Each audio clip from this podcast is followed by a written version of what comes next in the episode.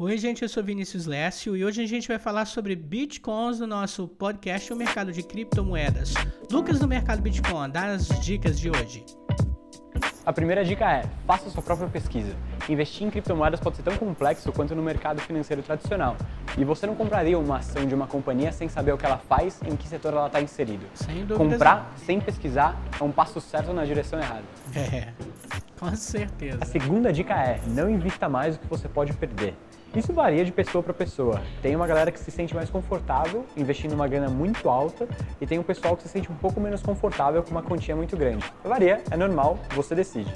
Agora, o que importa disso, e uma coisa muito louca de você investir qualquer que seja a quantidade, Isso é aí. que por menor que ela seja, isso vai te motivar a estudar o mercado de criptomoedas. Com certeza. Isso vai te incentivar a ficar inteirado do que está acontecendo. Isso é muito forte para o seu potencial de aprendizado dentro do mercado. Agora chega na teoria vamos para a prática. Vambora lá, diz aí. Diz pra mim. O que acontece se investir 100 reais em criptomoedas e perder 10%? Você vai para 90 reais, certo? Agora, se você acaba por um milagre recuperando esses 10% sem ouvir as minhas dicas, você volta para 99 reais. Você não volta para 100, você não volta para mais de 100. Isso eu espero que mostre a importância de você proteger o seu capital ao invés de tentar ir correndo atrás de todas essas oportunidades loucas de fazer algum lucro. Você proteger o que você tem é mais importante do que você tentar ganhar um lucro absurdo em pouco tempo. A terceira dica é: não compre na alta e não venda na baixa. Infelizmente, esse conselho está muito ligado à emoção da pessoa que está investindo. Quando você olha seu portfólio caindo 10% em 3 horas, isso pode te levar a vender sem pensar duas vezes. Mas é sempre bom se manter no plano de estratégia que você bolou antes do investimento.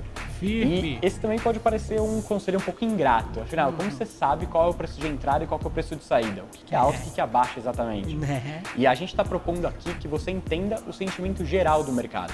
Você não vai se basear em algum preço específico de saída ou de entrada. Certo. Você vai entender o que está acontecendo de uma forma mais ampla. Sim, então, por exemplo, se todo mundo estiver vendendo a casa deles, e os carros deles e o filho deles para entrar em criptomoedas, esse provavelmente não é o momento certo de você entrar. Né? Agora, se todo mundo está falando, putz, criptomoedas não é para mim, não vai dar certo, esse mercado não vai para frente, tá Tam, tudo errado, Blim, esse blom. geralmente é o momento certo de entrar. Show. E a última coisa que eu tenho para te falar dessa dica, e sendo completamente honesto com você, é que você provavelmente não vai acertar o preço mais baixo de entrada ou o preço mais alto de venda. Isso é Certo. normal, ninguém acerta isso. Ninguém. Agora, o que você pode fazer para se sentir confortável e satisfeito com essa decisão de investimento Sim. é estudar a tecnologia.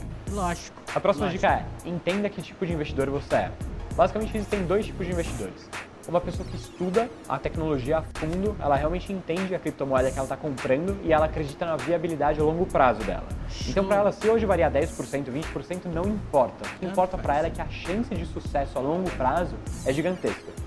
E por outro lado, tem o cara que é mais trader, tem o cara que negocia o dia inteiro, várias vezes, ou num período muito curto. Ele entra e sai do mercado, entra e sai, entra e sai, entra e sai. E o que marca esse tipo de investidor é geralmente uma pessoa com um background mais de análise técnica. Então o cara vai analisar mais um padrão no gráfico, o que está acontecendo, Lógico. e pensando muito no curtíssimo prazo, ao contrário do hodler, que é a pessoa que pensa no longo prazo.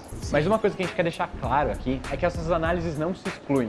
Você pode ser um investidor de longo prazo, mas que usa alguma ferramenta da análise técnica para descobrir o seu preço de entrada, por exemplo. É completamente normal. Sim, e um sim. cara que usa mais análise técnica, que pensa mais num curto prazo, ele também pode analisar mais o fundamento da tecnologia para saber o que ele está investindo.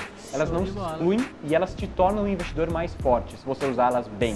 Mas pode ser meio difícil entender como a sua personalidade e o seu dia a dia se encaixam com esses tipos de investidor. Por isso que a gente Tem recomenda, que começa testar, tem que pequeno, trabalhar junto, tem que testar. E é isso aí, tem que começar. Começa com um pouquinho e bora pra cima, partiu! E a gente tá aqui pra te ajudar. Conta comigo!